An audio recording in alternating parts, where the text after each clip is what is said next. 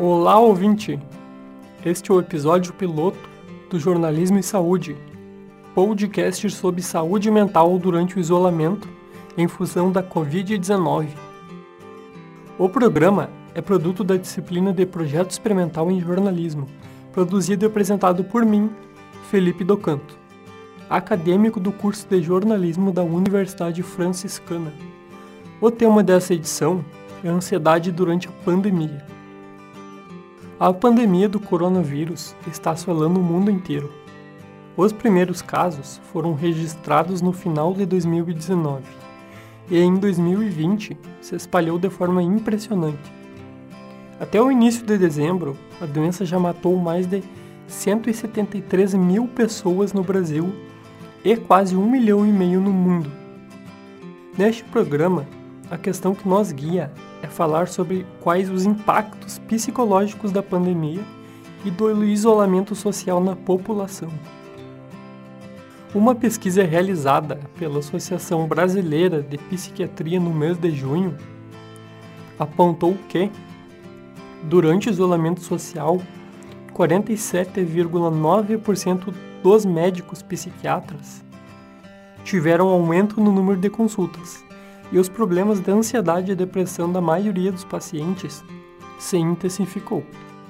Para conversar com a gente, convidamos o psicólogo Rodrigo Carlan, especializado em psicoterapia pela Faculdade Luterana do Brasil, que vai nos explicar os efeitos desta época caótica que estamos vivendo no mundo. Boa tarde, Rodrigo. Tudo bem? Como as pessoas podem amenizar os impactos que o isolamento social pode trazer? E como lidar com a solidão neste período. Olá, tudo bem? É um prazer uh, participar do programa Jornalismo e Saúde. Uh, gostaria de agradecer o convite do Felipe para trabalhar essa temática importante. Primeiro, a pandemia afetou o estado e a saúde mental uh, de grande parte da população. Ah, quando falamos em saúde mental, falamos muitas vezes nas desordens psíquicas. Tá? Uh, nisso implica um aumento exponencial dos casos de ansiedade, das questões obsessivas, bem como também da depressão. Tá? Uh, o que, que isso implica no cotidiano, o isolamento? Tá? O que, que o, o isolamento pode levar ou pode vir a desencadear a uma desordem psíquica? Primeiro que somos animais de relações sociais. Né? Uh, se você fizer a analogia entre largar um bebê de seis meses no meio da floresta e um chimpanzé de seis meses, é inevitável que você acabe percebendo que quem, quem vai sobreviver uh, na floresta nesses seis meses é o chimpanzé. Haja vista que o ser humano ele precisa do outro para se constituir. Precisamos das relações sociais para nos constituirmos uh, seres desejantes, seres de relações sociais, uh, seres de sentimentos, né? Uh, há inúmeras teorias que aplicam e afirmam essa proposição, né? Na, na educação, por exemplo, uh, Vygotsky coloca o I mais um, né? Que o indivíduo mais um necessita de mais um para a aprendizagem. Na, nas questões sociais, por exemplo, podemos pegar desde a teoria marxista até as teorias mais contemporâneas, onde apresentam que somos feitos de relações sociais, desde o feitiço, desde o voyeur, uh, desde relações sadomasoquistas, relações onde o sadismo prevalece, sempre há necessidade de mais um. Né? Ou, isto é, uma coisa importante frisar: somos constituídos de relações sociais. Quando as relações sociais são uh, impelidas e possuem um barramento, é claro que a desordem psíquica reverbera no campo da psique humana. Imagine você numa ilha deserta durante um ano, sem nenhum convívio, sem outro olhar, sem nenhuma escuta. Somos feitos de laços. O olhar é um laço afetivo. A escuta é outro laço afetivo. O toque, as relações sociais são laços. Somos constituídos de laços. E nisto implica, em termos, a nossa vida contemporânea, haja vista da sociedade contemporânea, alguns teóricos colocam na pós-contemporaneidade, a aquisição de laços sociais pelo meio virtual, por exemplo.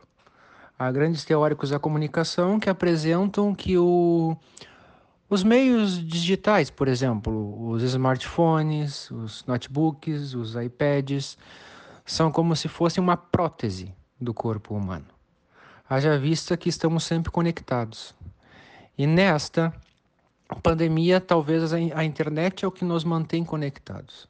Durante o isolamento, a internet tem sido uma forma de amenizar a solidão e também não cortar laços com as pessoas do nosso dia a dia. Segundo o Dr. Drauzio Varela, em uma entrevista com o jornalista André Trigueiro, o ser humano não foi feito para viver sem outro ser humano. E desde os primórdios, estamos acostumados a viver em grupos e comunidades. Para compreender como a ansiedade afeta o cotidiano, conversamos com Tatiane Gonçalves e Denise Graziella dos Santos, que nos contam sobre suas experiências de convivência com esse transtorno.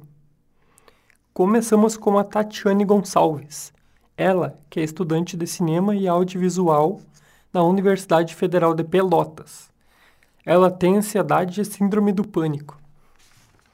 Tatiane, sobre a questão do síndrome do pânico, tu já tinha tido antes da pandemia? ela se intensificou durante o período do isolamento social? Olha, a pandemia ela agravou um pouco assim, porque antigamente para sair para rua eu me sentia mais tranquila, por mais que fosse, sei lá, só se eu saísse sozinha alguma coisa.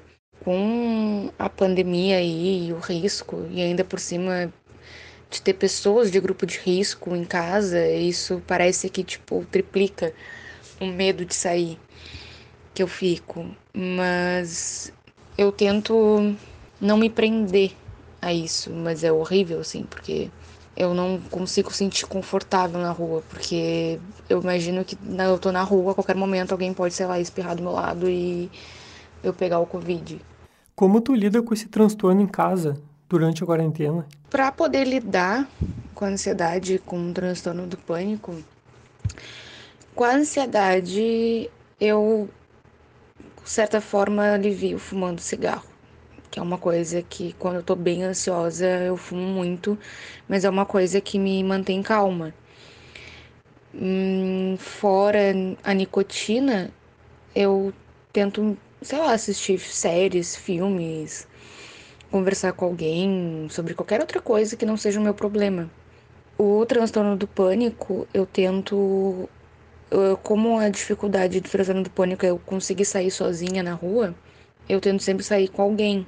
Se não tem como eu sair com alguém para fazer coisas tipo que não tem como fazer pela internet e tudo mais por causa da pandemia, eu acabo fazendo elas muito rápido porque eu quero voltar logo para casa. Então essa parte eu ainda não não consegui lidar ainda, não achar um meio de lidar. Mas eu consigo segurar bem a barra. Como tu tem transtorno de pânico, o medo do vírus te atingiu em níveis maiores? Eu fiz já uh, tratamento com cloridato, cloridato de tetrazona durante seis meses. E aí eu parei porque eu tava com insônia. E aí foi só um tratamento mesmo curto. Depois eu tentei, eu tô tentando ainda encontrar um, um remédio que me ajude pro meu transtorno, mas ainda não achei. Eu já tô há uma semana mais ou menos sem tomar ele, porque ele não me ajudou, ele me deixava mais ansiosa. Então eu tô pensando em falar com um psiquiatra. Eu não faço uh, tratamento psicológico, mas eu vou tentar falar, conversar com algum psiquiatra para que eu possa resolver com um remédio, já que eu me sinto desconfortável em ter terapia por, pelo computador. Eu preciso, tipo, ver a pessoa para poder me sentir mais tranquila. Pelo computador eu não, eu não consigo, então eu tô esperando isso acabar para poder voltar. Porque eu fiz um, um, tempinho de terapia. Como tinha citado antes, a tecnologia, celulares e computadores podem nos vincular a pessoas próximas no contexto que estamos vivendo.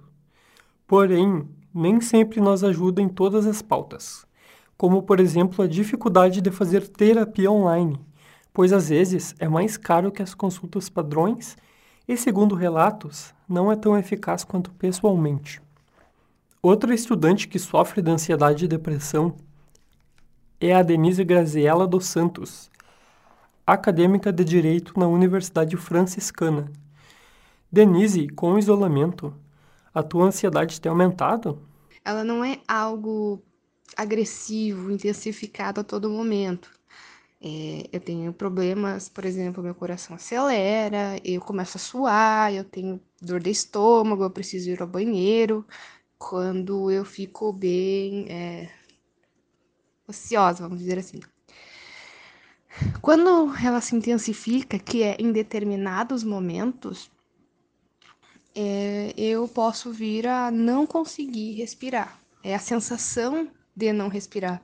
Eu busco ar, eu tento, é, de alguma forma, sentir, é, parecer sentir que o ar está indo para os meus pulmões, mas eu não consigo.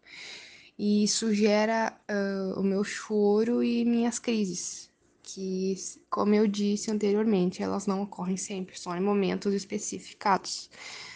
Que que envolvem algum problema social bem complicado. Ah, eu acredito que ela começou a surgir assim quando eu era, quando eu estava na escola, quando eu era criança. Mas eu não vou me aprofundar nesse assunto, pois eu quero falar mais dos sintomas. E quando eu era criança eu não percebia muito isso, obviamente. O que tu faz para passar o tempo e controlar a tua saúde mental? E eu acredito que sim, teve impacto. Qualquer pessoa, se uma pessoa que está mentalmente saudável teve impacto, imagina uma pessoa com problemas psicológicos, que está é, isolada das pessoas, da família, né? Como em alguns casos existentes, né? Uh, basicamente, eu, para me manter ocupada, eu fico estudando, né, por causa das aulas de AD, das provas e dos trabalhos que são solicitados pelos professores. E eu também, para assisto filmes com minha família, com meu irmão principalmente. Eu leio alguns livros, né? Não só de direito, mas para lazer também.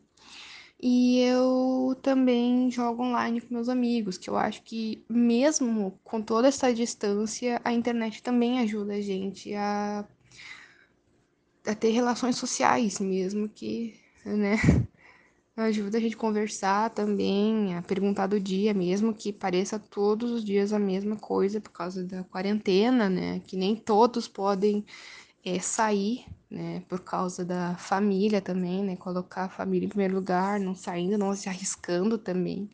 Pessoas com é, doenças também que não podem se dar o luxo de nem ter sair direito para dar uma respirada, uma caminhada, né.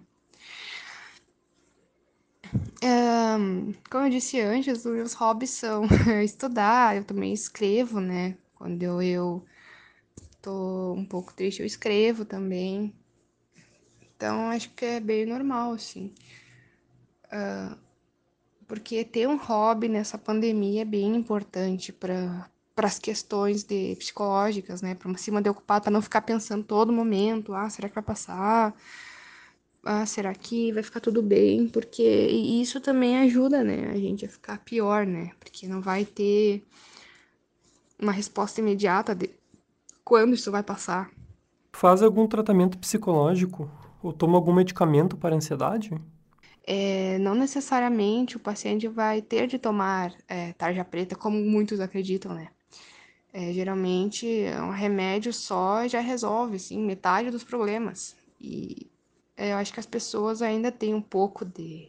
Algumas, né? Não todas um pouco de preconceito em relação a isso, né? Ah, como é que a pessoa vai reagir? Ah, mas tá louco. Então, é uma questão bem complicada, assim, de colocar numa conversa. Mesmo que é, a medicina tenha evoluído bastante, né? Para ajudar pessoas com esse tipo de problema. Este foi o Jornalismo e Saúde Podcast. Agradecemos aos convidados que participaram dessa edição. No próximo episódio, vamos falar sobre a vacina para a Covid-19. Assine nosso podcast e não perca nenhum tema. Você também pode enviar sugestões sobre o que você gostaria de ouvir. Até breve! Na produção e locução, Felipe do Canto. Na central técnica, Clenilson Oliveira e orientação da professora Nelly Mombelli. Até breve!